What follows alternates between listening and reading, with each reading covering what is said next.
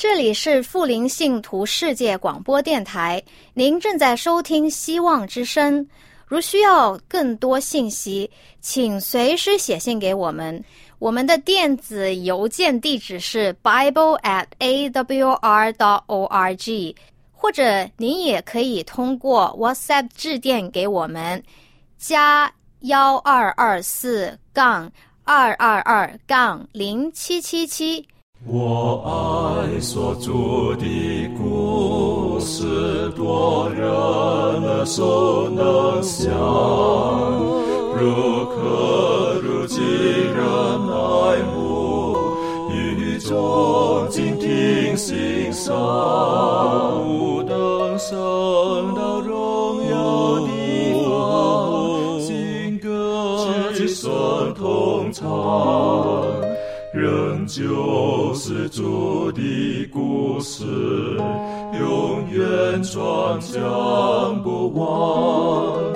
我很难说那故事，永垂不朽传万代，在天仍然的诉说主耶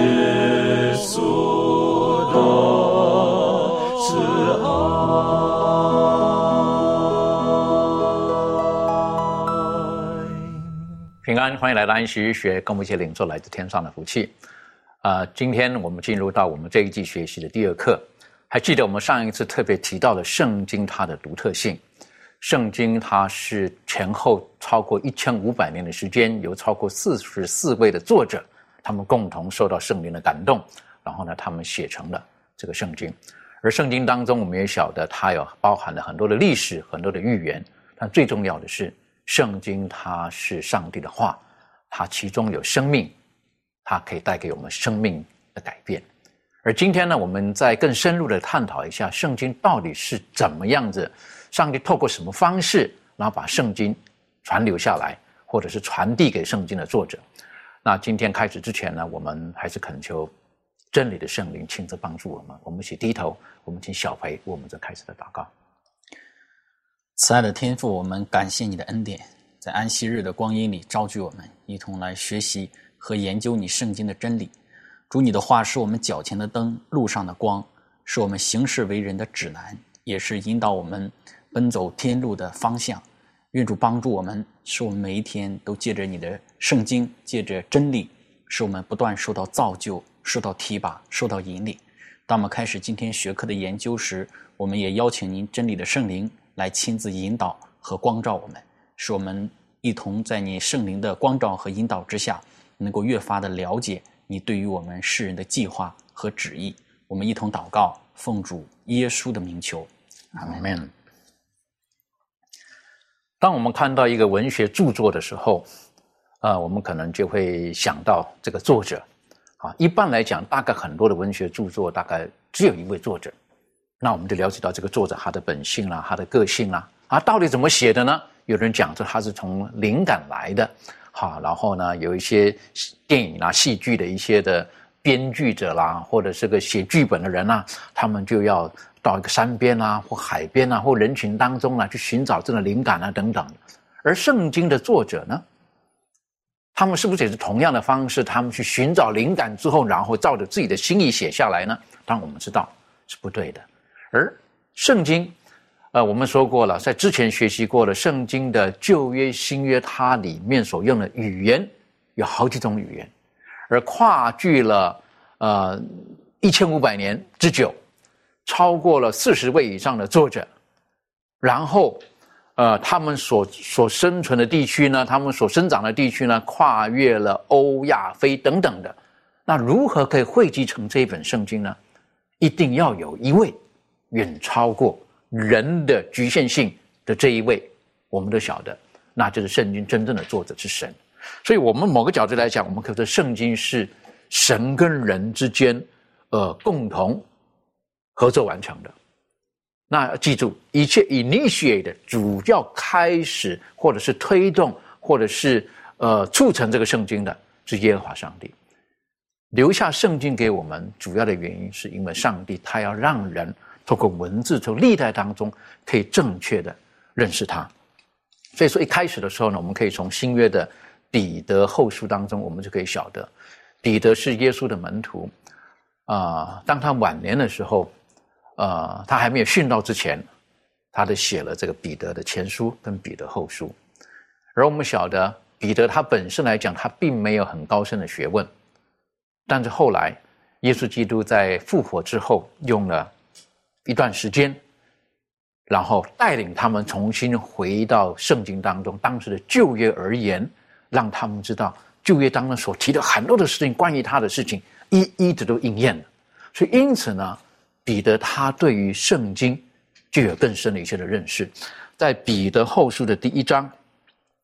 彼得后书第一章十九到第二十一节，我们可不可以请明兰带我们读这个经文？然后从彼得的角度来讲，你从从这里有没有什么可以跟我们分享学习的？嗯，好，我们来一起看一下圣经，彼得后书的一章十九节到二十一节。经上记着说，我们并有先知更确的预言，如同灯照在暗处。你们在这预言上留意，只等到天发亮，晨星在你们心里出现的时候，才是好的。第一要紧的，该知道经上所有的预言没有可没有可随私欲解说的，因为预言从来没有出于人意的。乃是人被圣灵感动，说出上帝的话来。嗯、在这段经文当中，首先他就跟我们提到说，我们有先知更确的预言。对于这个彼得来说呢，先知更确的预言就是可能在旧约当中那些先知所讲的这些预言。这些预言呢，很多都是嗯，对于当时代新约的那些门徒来说，很多都是指着这个呃耶稣的降生啊、弥赛亚的来到啊，很多都是关于这样的预言。然后呢，他就说这些预言都像这个灯照在暗处，然后呢，慢慢的时候就是使人心里面开始啊、产生亮光，让人开始明白一点点的明白。所以我们就从这个彼得他所写的这个话当中呢，我们就知道这个圣经当中的话是可以有一种。呃，像我们在前一课讲到的，就是指向未来，或者是呢，把未来的事情说明白、说清楚。那么在第二十二十节当中，他就讲到，他说有一个要紧的事情是我们所应该知道的，就是预言是不随着人的私欲去解说的。这个告诉我们什么？就是说，这些先知他们所说的预言，不是自己来一个灵感啊，我今天看到这个一个动物。可能好像单一礼数当中看到一个动物，看到一个狮子，我就想这个狮子是哪一个帝国呀？这个狮子将来会发生什么事情？不是他的一个灵感。然后呢，他说，后面告诉我们说，不是出于人的意思，乃是被圣灵感动，说出上帝的话来。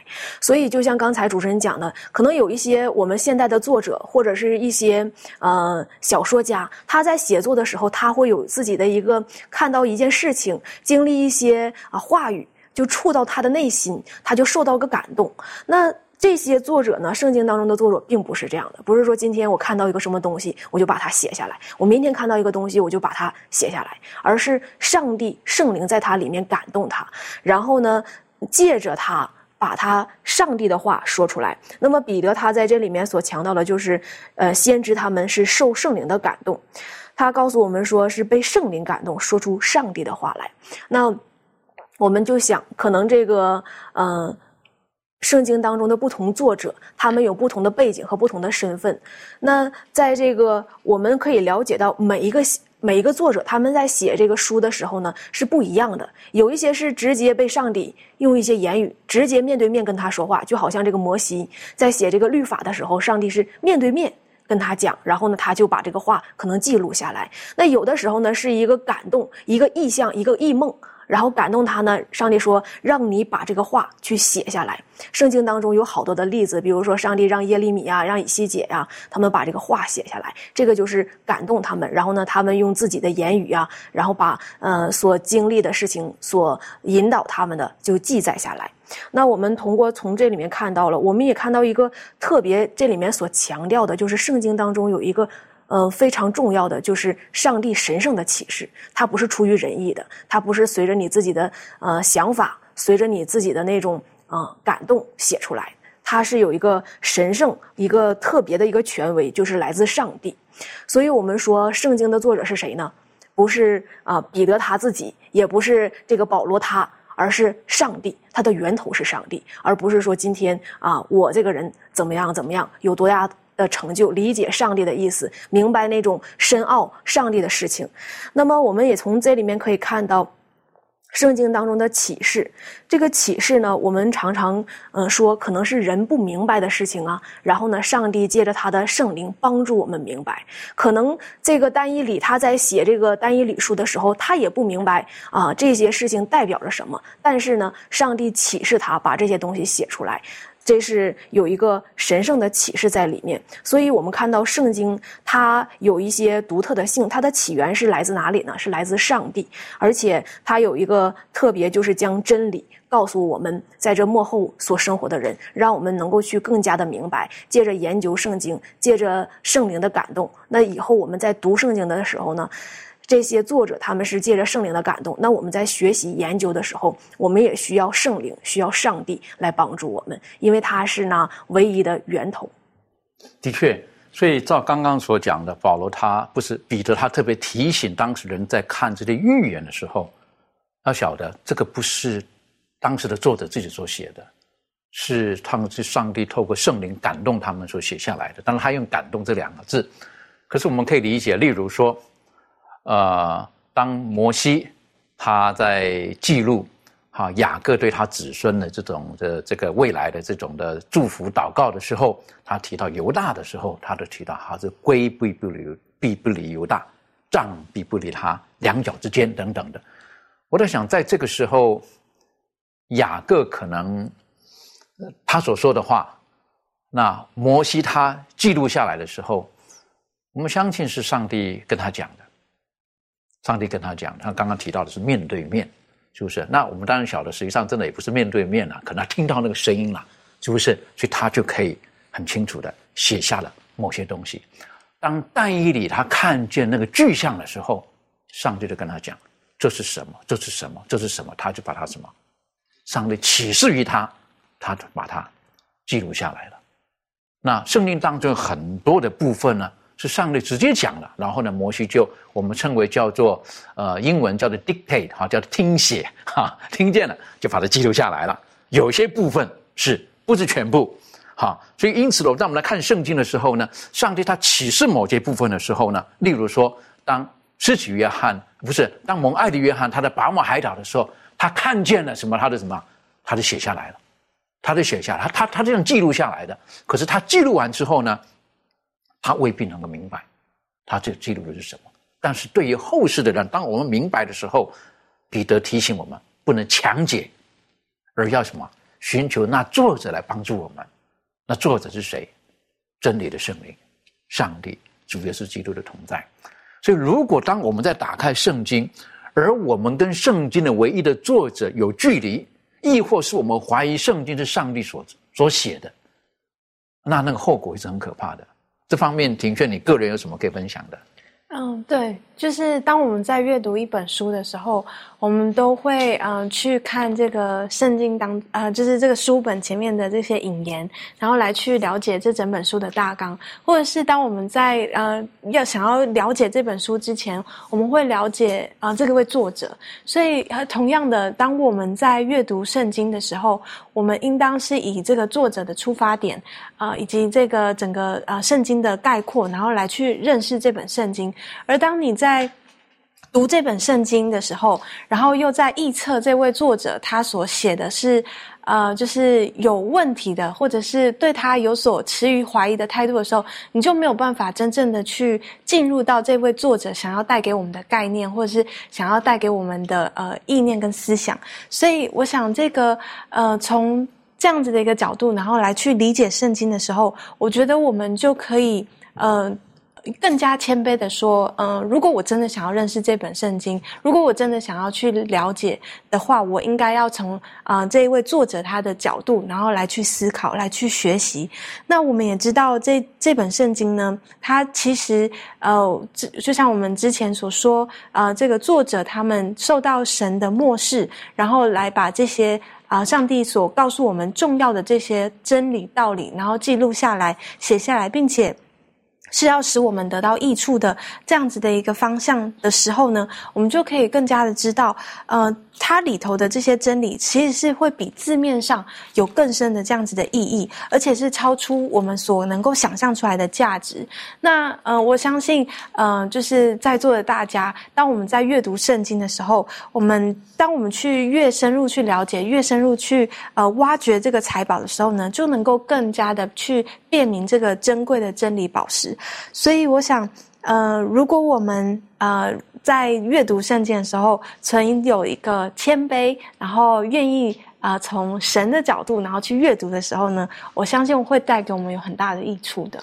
的确，哈，很重要一点，刚刚提到的，从神的角度，圣经当中很多很多部分是上帝他向人的启示，他主动的，然后他有人讲启示就好像那个一个帘子，哈。上帝就就掀开来，让我们能够看见帘子后面是什么东西。以我们有罪的人，我们有限的人，我们我们没有办法去理解那无限的神的。但是神他他本于他的慈悲，然后他就愿意打开来，让我们看见他是什么样子的。圣经是在人类犯罪之后，然后很多的时间之后，然后才开始有写成的。那我们也晓得，耶和华上帝也对摩西说过，他说。有罪的人不能够直接跟我面对面的谈话的，你说你已经看不到我，你你不了解我的荣耀是什么了，你没有办法了。所以因此呢，我我就用用你能够明白的方式，让你能够知道我是什么样子的。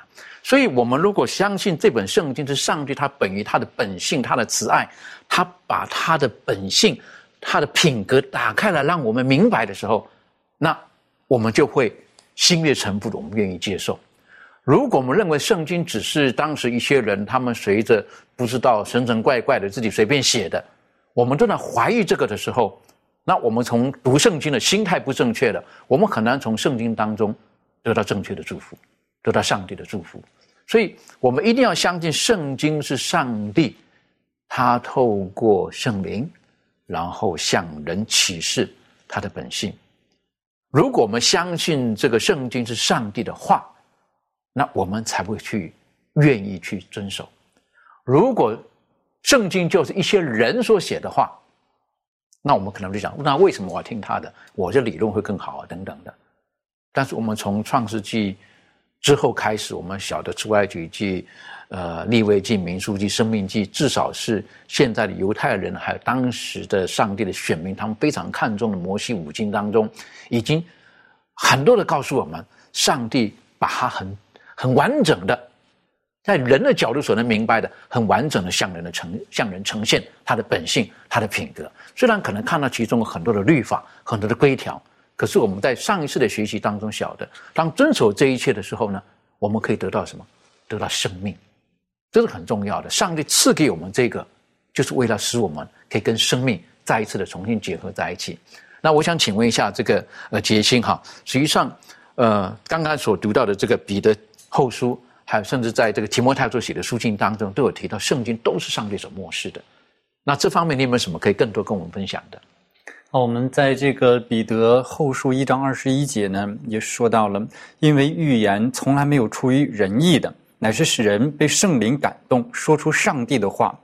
就是说到这个预言或者是圣经，它不是出于人意啊，我想怎么写我就怎么写，我想说什么我就说什么，不是这样的。它是怎么的呢？它是人被圣灵感动说出来的呢，就不是说人的话了，而是上帝的话。上帝呢，借着人有限的言语啊，跟思维呢，来表达上帝的旨意。那么，在这个提摩太嗯后书的三章十六节、十七节，他也说到了。圣经都是上帝所漠视的，于教训、督责、使人归正、教导人学艺，都是有益的，叫属上帝的人得以完全，预备行各样的善事。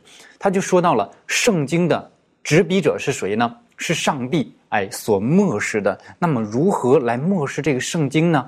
那么，其实啊，我们在这个希伯来书也看到哈，当这个保罗在写希伯来书的时候，哎，自己。按照圣灵的感动，在书写这本卷书的时候呢，写写写写写，哎，突然呢有一段，就三章的第六节呢之后呢，就有一段圣灵有话说，就是说呢，他在写作的过程当中，有一些呢圣灵认为非常重要的时候呢，圣灵会突然的啊，以某种方式启示他要把这样的话给写出来。那么保罗呢，就听到了圣灵有话说，哈，就把它写出来了。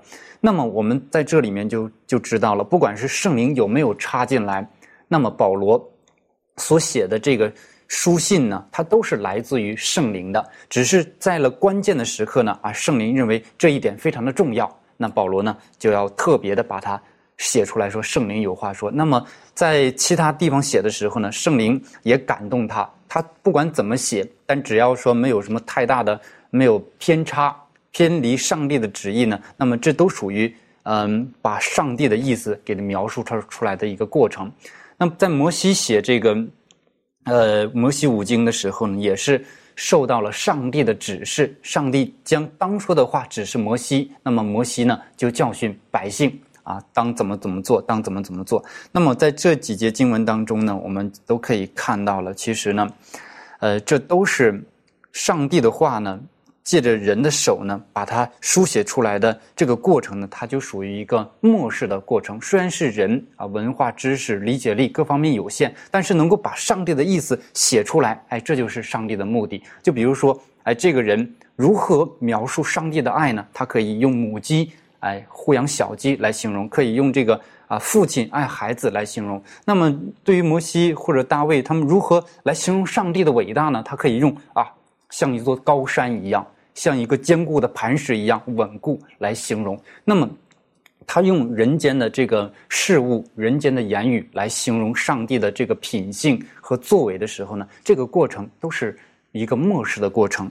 那在这个预言之灵善恶之争上有一段话，他就说到了哈，圣经自述乃是上帝所著，然而却是借人手写成的，而各卷书中不同的笔调，亦有也表现了作者不同的性格。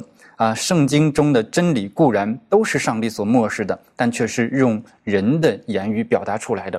啊，这里面呢。呃，不同的笔调，可能这个文化高，哎，写的水平呢就高啊。有什么啊对比呀、对称呐等等的一些方式。这个没有文化的说的呢，就是大白话，或者呢，或者是没有什么结构上的一些巧妙的笔法。但是不管怎样，他都能够把上帝的旨意完整的表达出来，这就是上帝的目的了。的确，呃，在呃《生命记》十八章十八节提到，耶和华上帝说：“我要把我的话放在他的口中。”啊，put in his mouth。那我是觉得这个对我们来讲是一个，呃，一个提醒，就是先知所说的这些话，并不是他所要说的。耶和华上帝说：“是我把话放在他的口中的，他可以用他的语言讲出来，用他的逻辑讲出来。但是那话是谁的？是我的话。那我们晓得圣经的某些部分呢，就不像我们，呃，我们看了古装剧的时候有没有？一打开来，是不是圣旨驾到？是不是？然后呢，就一字一字、一字一字的哈，并不是全部这个样子。有些部分的确是，例如说十条诫命，那是上帝亲手写在石板上面的，那个就是确实的，那个就是真的就是圣旨了，是不是？那个就是一字不漏的，就是这个样子的。但是到后来，有些部分在陈述同一件事情的时候呢，他们每一个人会用不同的言语，所以因此呢，例如说圣经当中最典型的。哈，就是四福音当中的同关福音，哈，同关福音那一本就好了嘛，一本写的精准的很，那不需要那么多本了。但是他们不同的背景，他们的讲论同一件事情的时候，例如说从这个马太的角度，他如何思考，为了他本身的背景，好，他所想当时在写的时候，圣灵感动他，他所想的是谁？而马可在写的时候，他他是想的又是谁？好，然后到路加的时候呢？想的又是谁？一般来讲，我们可以理解马太在书写的时候呢，他就想的是他的跟他有同样血缘关系的这些犹太人，而马可他可能受到罗马的影响比较多一点，所以他就觉得说这个好像比较针对的，希望当时对着罗马人可以说的话。而陆家在写的时候呢，他的就是普罗大众了，大家了，就是因为他是医生嘛，哈。这医者是是没有分 分类的，对不对？所以他们讲同一件事情的时候，从不同的角度，圣灵的感动，用他们的言语讲了同一件事情。所以有的人会怀疑圣经，说：“哎呀，你看同一件事情，你看三个人讲的都有一点点不同，那个不是重点，那个不是重点。”好，如果说我们把有一些的福音书籍或上帝所启示的这个圣经的经卷当中，我们两个对比之下一字都不能差的时候，那那个不是圣经的本意。像刚才这个呃杰星也提醒我们了，何况我们今天也都晓得，这本圣经距离我们已经有很长的时间了。好，那再加上我们今天我们拿的中文译本有好几个译本了，那既然是译本，那有的时候一不小心还会有译者的一些的思维放在这个里面。所以今天我们不能看到这一点，然后就斩钉截铁，哎呀，这这么写。那如果说你是放到英文去呢，放到法文去呢，放到什么文去呢？可能完全意义完全不一样了。好，那我就记得有一次，这个呃，他们说在翻译这个圣经，哈，在这个非洲的这个这个叫做丛林部落当中，哈，那个是又热的地方，哈，啊，然后呢，圣经当中提到了，哈，说这个你们的罪，哈，会必如如血一样的白那样子，哈。那这个传道士他都说糟糕的是下的，这个跟他们讲像雪一样的白哈，这这里根本没雪啊，连冰箱也没有，什么都没有，该怎么办呢？那怎么他们他们理解呢？是这样子啊？他忽然的想啊，有一个是不是？他就想到了什么？他说这个你们的罪呢，可以像那个椰子，好 coconut，啊椰子里面的椰肉一样的白，哈，他用为什么？一讲啊，我们懂了，就是白嘛，形容是白的，他用这个来形容。那如果我们把这个，你看他翻译错了或什么的，我想我们要很小心，很小心。我们人真的是很有限，很有限。很多时候我们一不小心，我们就好像井底之蛙，我们看的那个天，我们就以为是全部的天。愿主帮助我们，圣灵时时刻刻感动我们。圣经我觉得最奇妙的是几十年的人生，从以前看到现在看，还是这一本。但是不同的年龄、不同的时段、不同人生经验看的时候，圣灵的感动跟我们所说的话呢又不一样。但很遗憾的，今天有很多的人他们在怀疑圣经，他们怀疑圣经可能不同的角度去怀疑，他们可能科学的角度、从推理的角度等等的，那是很大的损失。这方面文台有没有什么可以补充分享的？嗯，好的。呃，关于圣经的根源这一点，的确真的很重要，因为关系到我们这个信仰的基础。我们之所以呃，要以圣经我们的基础，因为我们确信它是来自于上帝的。但的确呢，在这一方面受到很多的质疑，尤其有很多学者哈，呃，他们会拿出圣经某些部分来怀疑它的这个真实性。呃，这里很危险的一点就在于，他们并不没有全盘否认，他们用他们的理解力、一般的思维了，对一些他们所不能理解的部分哈，比如创造啦，还有主的复活等等，提出这个质疑。因为他们是学者，所以。无论怎么样，对我们会产生一些影响。就像挪亚的时候，上帝有很多凭据证明洪水要来，但是呢，这些学者他们出来用科学的一些方式来呃去解释，导致人的内心变得麻木忽略了。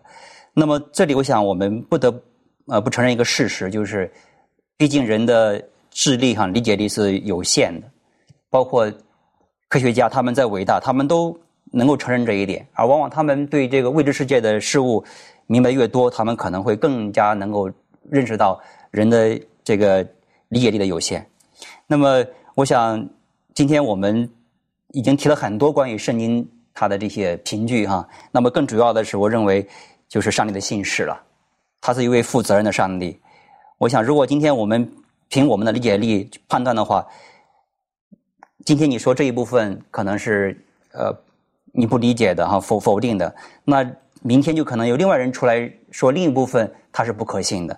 那这样的话呢，我们就会完全丧失掉对圣经的信心。我想上帝可能他也知道我们这个这种困境哈，他早就做了预防。所以刚才我们有读到提摩太后书三章十六节，他说圣经都是上帝所漠视的。那么希腊圣经原文他的旨意就是全部的圣经都是上帝所漠视的。所以每一个部分我们都要凭着信心去。去接受它，然后去呃寻求去明白。的确哈，刚才提到的信心是很重要的关键。好，本于信，以至于信。如果我们呃对于圣经当中我们有任何的怀疑的时候，我们真的要求主帮助我们，让我们有有更多的圣灵的充满，我们可以明白他的话语。啊，当然在今天这个时代当中，我们做仇敌魔鬼，他就是要要要让人。怀疑人的起源从哪里来的，所以以至于他要否定圣经的某一些部分，甚至否认到圣经上帝的创造，以至于在第十九世纪的时候，然后呢就有了这个所谓的物竞天择，然后呢就有了进化论。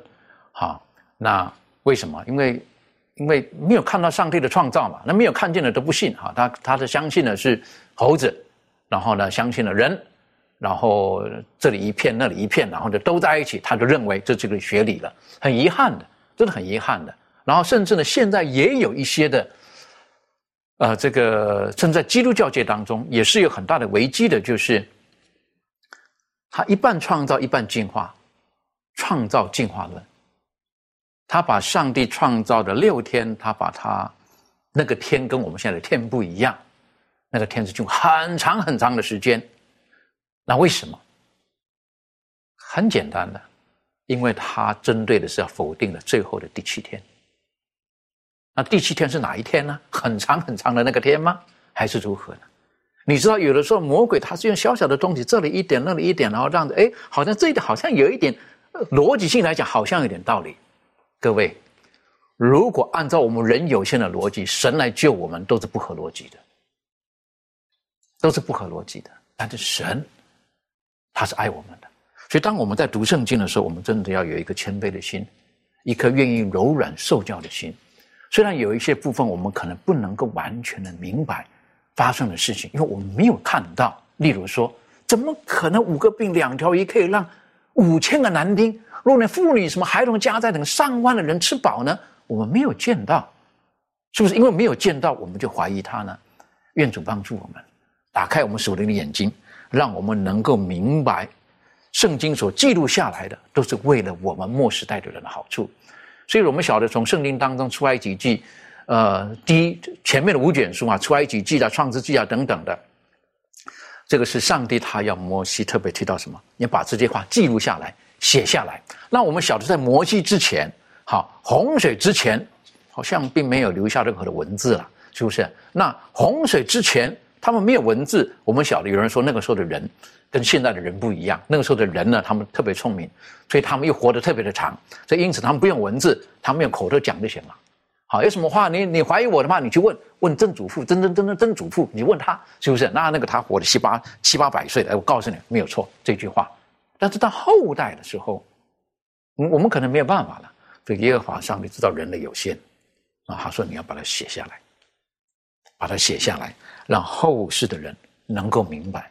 所以把这些东西记录下来呢，是是非常的重要的。这方面，小朋友们有什么可以跟我们分享的？好的，我们来看出埃及记的三十四章的二十七节，经上说，耶和华吩咐摩西说：“你要将这些话写上，因为我是按着话。”与你和以色列人立约。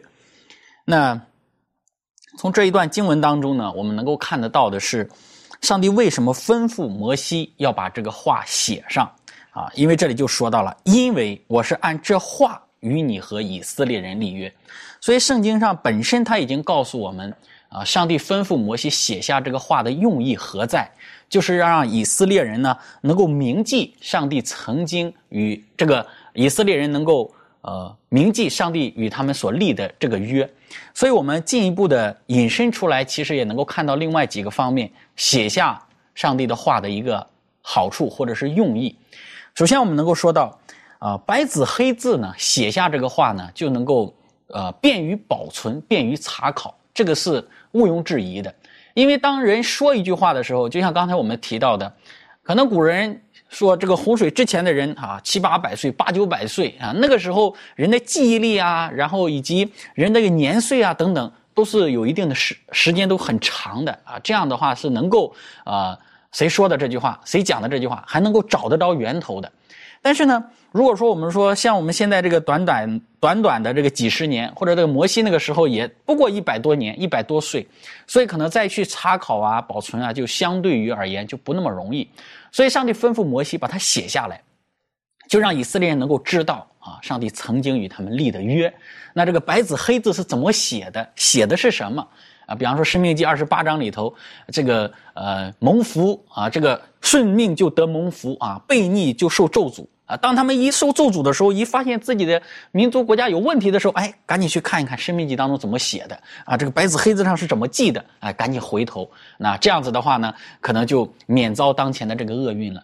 所以我们说这个呃，便于保存啊，这是它其中一个很重要的特征了。那第二点呢，我们说白纸黑字写下来呢，也便于阅读，便于理解，啊。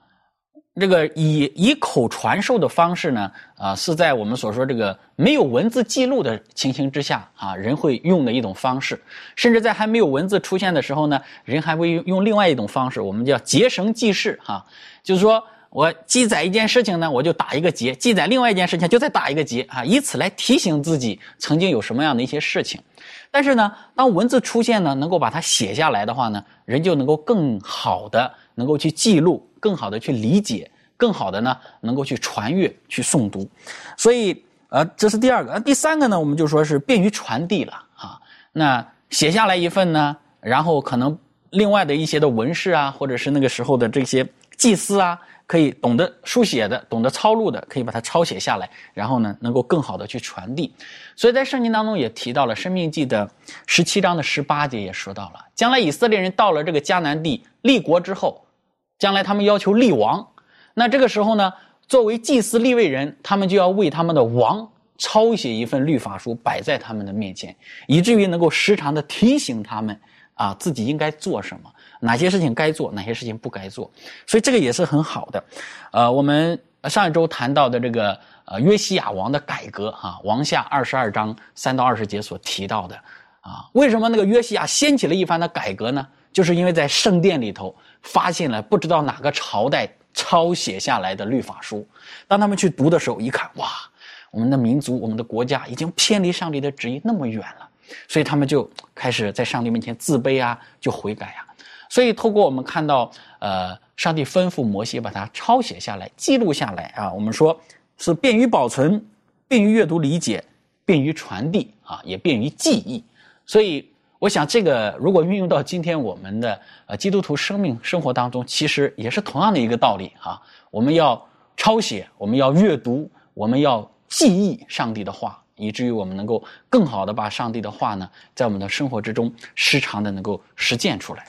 的确哈，对于记忆、保存、传递等等的，那明兰，你可以举一些例子，圣经当中哈有没有哪一些说要写下来的例子？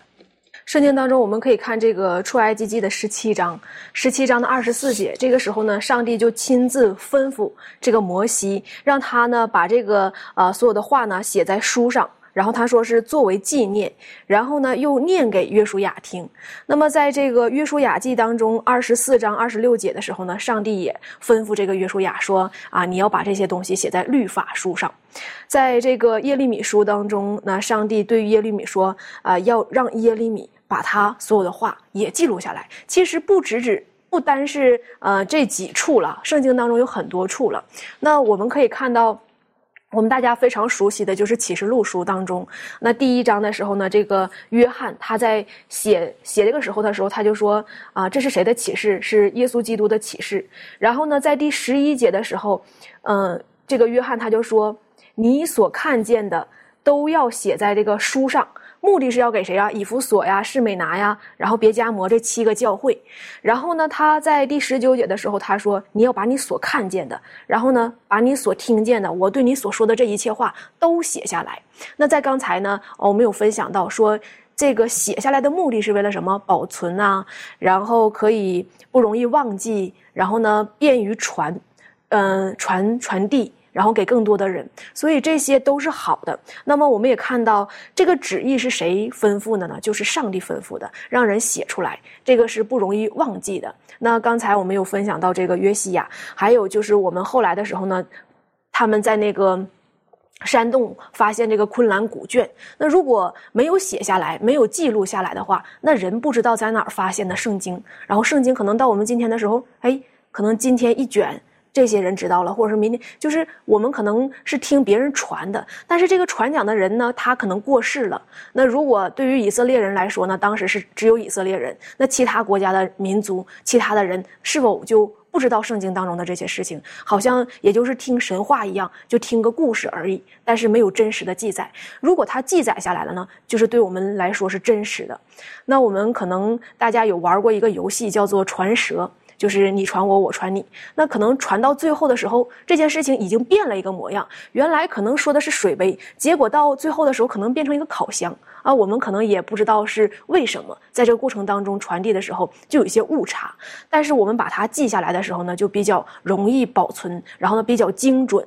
那在圣经当中，我们看启示录书的最后，呃一章，他怎么讲到？启示录书的二十二章，这个约翰他特别嘱咐我们了，也可能是在圣经当中最后一部分，他提醒我们，他说：“我向一切听见这书上预言的做见证，若有人在这预言上加添什么，上帝必将写在这书上的灾祸加在他身上；这书上的预言，若有人删去什么，上帝必从书上所写的生命树和圣城删去他的份。”那约翰在这里面特别结束的时候，我们也可以说是整本圣经的结束，告诉我们这个圣经是多么的重要。我们若在上面加添什么，或者是删减什么，他在里面说的非常严重，甚至在生命树上，在圣城里，可能就是天国那里要删掉他的份，那是非常严重的事情。所以我们在和别人传讲的过程当中，我们不要私自的去加添呐、减少。这个是啊，对我们今天来说，每一个人。在传递上帝话语的时候，一一定要注意和特别小心的。因此呢，今天我们看到，呃，写下上帝的话，这是非常重要的，容易保存下来。的确哈，以后我们在日后，我们还会更更深入的去研究这个保存的这一部分。那我们也可以了解到，啊，就是因为因为经过了数千年这个年代当中，有这些不同版本手抄本的保存，以至于我们后代的人。我们可以从他们的抄本当中，我们可以去考究正确与否。但是很神奇的，例如说最有名的就是古古海的那个史卷，是不是？好，是不是？然后就就就可以晓得那个死海古卷呐，就死海古卷那个地方呢，我们就可以晓得以赛亚书几乎是百分之百的准确，好，那不可思议啊！上帝会会保存下来。当然，在翻译本当中哈，实际上不同的，以后有机会我们会讲。不同的翻译本当中，的确会有一些的增减。那这些当时在做这些动作的人呢？啊，我相信起初的这些话，有一天，也许我们就会看见了。好，我们就会看见了，是不是？所以，所以我们真的在阅读这本圣经的时候，除了存着敬畏的心的时候，我们要存着感激的心。那我们晓得圣经的主题，就像耶稣所说的：“给我做见证的，就是这本圣经。”所以，圣经跟耶稣基督是分不开的。这方面可不可以请杰西，你可以带领我们做更多的分享？好，在圣经和耶稣之间呢，其实存在的很多这个相像之处。比如说呢，圣经里面说到耶稣，他是道成肉身，他是神，却成为人的样式，在人世间生活，充充满满的有恩典有真理。那么，同样的，那圣经又是什么呢？圣经又是上帝的话，借着人的言语所写出来的。也就是说呢，这个上帝的道。它既是指的耶稣基督啊，肉身成道，也是指的这本圣经，就是上帝的话，人的言语所写出来的这本圣经。那么，他们存在的相像之处呢，就是比如说，耶稣是圣灵感孕，哎，借着人所生，他被称为人子。同样呢，圣经呢，它是人被感动，写出上帝的话来。它虽然是人的写出来的，但却是。啊，上帝的意思，同样它是一种联合，是人与神的一个联合。上帝啊，借着人来显示出上帝的意思。那比如说呢，呃，我们再说呢，耶稣呢，他在某个时空啊，某个时间降生到了某个地点，但是呢，耶稣基督呢，却不被时间或者是地点所限制，他呢是全人类的。救主，他虽然成为人，但是呢，他又是一位神，具有着神性。同样的，我们手中的这本圣经呢，它也是在某个时间，哎，被某些作者在某定的特定的一些个文化背景下所写出来的。虽然是借着当时代的离我们已经有几千年之远的这些人所写成来的、写出来的，但是对我们今天来说呢，它同样。啊，有影响力和束缚力，适用于啊每个国家、每个民族、每个人，它被翻译成啊上千种语言，哎，每个人读都能够读明白。所以呢，这本圣经呢，也是全人类的这样的一个圣经。那么，当啊上帝显现他自己的时候呢，其实呢，他是把自己降卑了，成为人，一位呃降卑堕落，取了堕落四千年啊这个身体的这样的一个人，他是降卑了到了人的这个水准，所以呢，在耶稣基督的身上呢，他有人类的一个弱点，有人类的一个特性啊，都在耶稣基督的人性当中显露出来了。但是呢，不同的是，耶稣基督没有犯罪。同样的，这个圣经呢也是这样的。圣经呢，上帝没有选择哈一种啊人没有办法理解的完美的语言来写，而是用人的言语来写。他没有说用天使的言语来写啊，人也看不懂。那他用人的言语把它书写出来。那耶稣基督呢，他也是上帝呢，也是人类言语的创造者啊。虽然呢，啊人的言语有限。但是呢，上帝也是用一种值得信赖的方式，将他的旨意完全的传达给人，使人呢不至于受迷惑，不至于被误导。那么，其实我们将圣经和耶稣做比较呢，还是有一些不妥当的地方。毕竟嘛，上帝道成肉身，他不是道成了一本书哈。所以呢，耶稣基督呢。那圣经呢？啊，并不是上帝呢，也并不是一本书哈。在这里面呢，我们可以看到的就是上帝在耶稣基督里降卑自己，而我们手中的这本圣经呢，之所以我们爱它，我们愿意读它，因为是上帝借着人所赐给我们的一个礼物，引导我们与上帝，呃，到上帝面前。那这这里呢，我们看到了就是神与人的。一种联合，而这种联合呢是不可分割的一种联合。那怀师母呢，他也说到了这种联合。他说了，耶稣基督被称为人子，他是圣灵感孕，人所生，有人的特性。同样的，我们手中的这本圣经也是人的言语，圣灵感动，人写下来，它成为我们今天手中的这个圣经。它也是像耶稣一样，道成肉身住在我们中间，而这个圣经呢，也是啊道。借着人的言语，哎，住在了我们中间，也是充充满满的有恩典、有真理，把上帝的慈爱表现的无疑。所以，当我们每生在研读圣经的时候，要记住，这不单单是个文学巨著而已，更重要的是，从中我们可以认识耶稣基督。所以，如果我们如果读圣经而而而跟耶稣基督完全分割开来的时候，我们从圣经当中，我我们会得不到真正的祝福。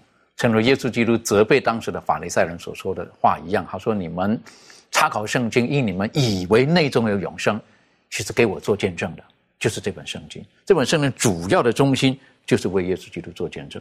所以，我们信仰的中心，如果说我们离开了圣经，离开圣经的作者，实际上非常危险的。这方面，庭炫有什么可以补充的？嗯，我想，呃，我们。啊，生命的源头就是来自于耶稣基督，然后呃，我们也愿意相信，就是开启我们呃能够认识这个生命的源头的，就是这本圣经。所以，如果你离开了就是认识这个圣呃生命源头的这本书的时候，我们怎么可能在认识上帝这件事情上可以非常的准确呢？所以，我想我们在呃明白这件事情的话，我们会知道呃。当我们在阅读圣经的时候，呃，或者是当我们在明白上帝的时候，我们绝对不会离开这本圣经。那其实像保罗他在当时候，他也有劝诫这些哥林多教会。那个时候，我们知道他们其实分党结派非常的严重。然后在他们的教会当中呢，他们是高举人的智慧啊，或者是吸取一些自己呃所获得到的一些心得，然后成为一个呃。呃，在圣经之上的一个知识。那在这种情况下呢，大家各分学派，然后呃各呃就是叫做分党结派的情况下，只会呃让自己。在这个认识神的这个当中呢，迷失了。所以我觉得，呃，如果我们知道这个过去的问题这样子的产生，而造成一个毫无见证的事情的时候，呃，回到圣经当然是我们应该要做的一件事情。所以，呃，无论如何，在我们的个人的属灵生命，或者是在呃家庭生活当中，甚至是在我们在教会的这种呃学习里头，我们当应该高举圣经为我们唯一的指标。的确哈，如果我们知道圣经是上帝他写给我们的，如果用一个比较人性的一个比喻来讲，上帝是写给我们的情书，哈，现代人好像都是用打字的，比较没有那种感觉了哈。这个以前的人哈还没有这种现在的这种科技的时候嘛，都是要用手写那个信哈。那那个时候呢，贴上邮票寄出去，然后拿到那封信的时候，哎呀，很宝贝的哈。然后那信呢不会随便丢掉，一直存起来的哈。那种在恋热恋当中把它存起来，然后呢可能分隔两地，可是如何可以建立这个情感呢？就靠靠那个书信，是不是一直看，越看越什么？他说过这句话，哎呀，他是好感动啊，说的这句话好感动啊。然后那个情感的那个建立。就在那个地方，如果没有这个书信的时候，可能情感很难维系的。但是圣经当中还提醒我们呢，除了我们手中可以拿的圣经之外，还很重要一点，信心也很重要。这方面小朋友有什么补充分享的？好的，我们来看希希伯来书的十一章第六节：人非有信就不能得上帝的喜悦，因为到上帝面前来的人，必须信有上帝，且信他赏赐那寻求他的人。所以，我们谈到信心啊，或者是与圣经之间的关系，或者是作用的话呢，嗯，其实是非常重要的一个主题。因为当我们对于圣经保持着一个怀疑的态度，保持对于圣经的神圣权威呃的一个质疑的态度的话呢，那我们就没有办法能够从圣经当中能够读出那种改变人生命啊、建造人品格的那一种的能力来。所以呢，我们需要有信心啊。讲到信心，其实。不单我们要作用在圣经上啊，对于圣经有信心，其实在生活当中的很多的层面上，我们都需要运用我们的信心。比方说，你要吃你眼前的这一碗米饭，那么你必须得相信这碗米饭它没有毒，所以你才会去吃它。否则的话，你肯定是拒绝的啊，或者是你保持着怀疑态度，哎，这个有没有毒啊？啊，要不要尝一尝？怎么样的话，你就没有办法，最终结局可能就是因为。没有得到食物的供应，最终可能就饥饿而亡了，饥饿而死了。所以，对于圣经的同样的一个道理，我们对于圣经呢，必须确信它是上帝的话，必须确信它能够供应我们属灵上的一个食物啊，我们才能够从圣经当中能够得着营养，得着养分，得着能力呃力量方面的一个供应。如果我们对于圣经，都是怀疑，都是怀疑，都是各种各样的质疑啊！我们之后学习到各种各样的一些对于圣经的批判，对于圣经的历史的怀疑，对于圣经当中的超自然神迹事件的一些质疑。很多的学者，很多的呃这些这些呃所谓的这些有有有学识的人，对于圣经都保持这样的一个怀疑的态度。那么他们研究圣经最终的结果，也不是给他们带来一个属灵生命上的一个喂养，只是。产生一种呃批判性的思维，或者对于圣经有各种各样的一些理论、奇怪学说的出现，所以我想说，希伯来书这一节的经文呢是非常的重要。我们对圣经的态度是怎样？就是必须要信。我们阅读圣经的话呢，我们必须相信它是上帝的话，相信它是呃有一个神圣的来源，相信它里头所记载的超自然的神迹啊奇事是确实在历史上发生的。那保持这样一个相信的态度的话呢，那才能够让我们能够从中得着真正的能力。的确哈，如果说有一天一个男孩子收到一个女孩子写一个情书给他，说我爱你，那男的信还是不信？如果不信的话，他们的感情不会加增温的。可是当他相信了这句话的时候，有机会他见到这女孩子的时候，哈，态度完全不一样。我觉得信心是很重要的，在我们奔往天路，特别是有一些部分我们并没有真正的看见摸到的时候，可是当我们相信的时候，上帝会把他说的福气赐给我们。但很遗憾呢，今天有很多人他们不相信，好，他们看圣经是选择性的接受他们所要的东西，他们失去的是很多的福气的。这方面文台有没有什么可以再补充分享的？好的，我觉得信是一种积极的态度，接受的态度。毕竟圣经它是这个属灵的哈，刚才培培弟兄有提到，所以里面有很多观念，它超越了我们一般世俗的概念。比如圣经里面强调的这个爱和罪啊，它跟我们一般理解的可能有所不同。我们谈爱的时候，可能倾向于情感，比如我喜欢你很可爱，但上帝的爱它是没有条件的，它是一个原则，他爱我们这些不可爱的人。比如罪了，我们说罪是杀人放火，违背律法，但是圣经里面的罪，它涉及到人的思想和恶念，呃，恶念啊。当然还有，呃，关系到这个历史背景啊，圣经毕竟有很长的历史，所以今天我们读的时候可能会有一些差异。有人举过例一个例子哈，比如说南方人、北方人见面的时候谈美食，都说好吃，同样一个词，但是他们理解的可能是完全不一样。所以，如果我们用批判的、不幸的态度读经的话，这些误会可能是因为我们自己的狭隘导致的。那么，同时对于信心的重要性，呃，圣经很多的应许啊，很多的这个生命的法则，它是需要我们去经历之后才能够去尝到它的这个美的。所以，如果你不信的话，你就很难去相信、去寻求，然后去经历它。它的一些教训，如果我们不信的话，我们很难去实践，所以我们就尝不到上帝的智慧，他话语的美妙。所以，信心真的非常重要。的确，如果我们不相信上帝，他会应许给我们那个美好的祝福，我们一直怀疑的时候，我们迟迟不肯向他寻求的时候，我们很难得到的，我们很难得到的。但是，当我们全心相信的时候，那上帝就会把他所应许给我们的，就赐给我们了。所以，这个呃，相不相信上帝，我是觉得是要在我们生命当中不断的去历练的。而上帝他已经本于他的本性，他的爱。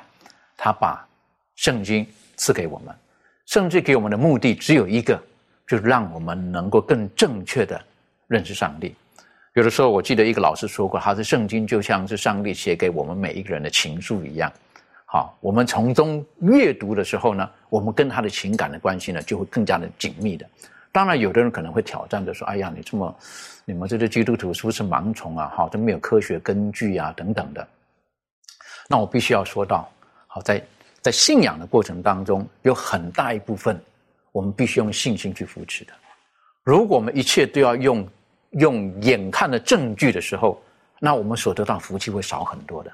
还记得耶稣的门徒那位呃很喜欢怀疑的多马吗？当耶稣基督复活之后，门徒都说我们看见他了，可是多马却说什么？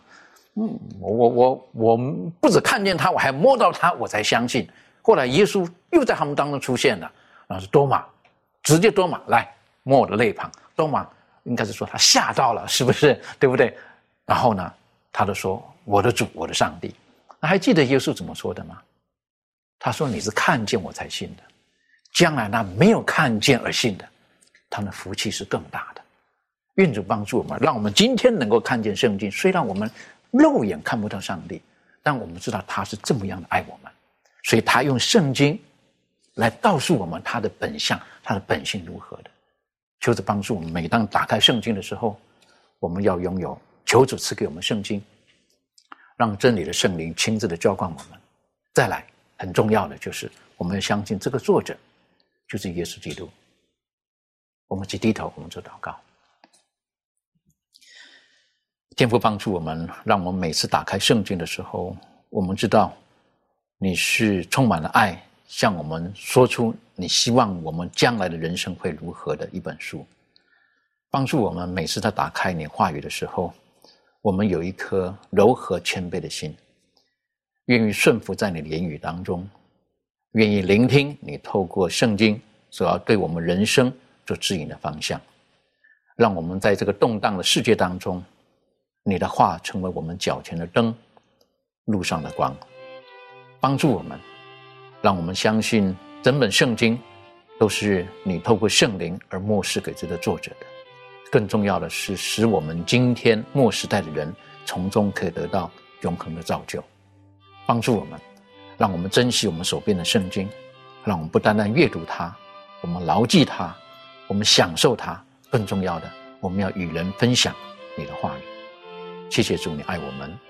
祷告是奉靠耶稣基督的名求。阿门。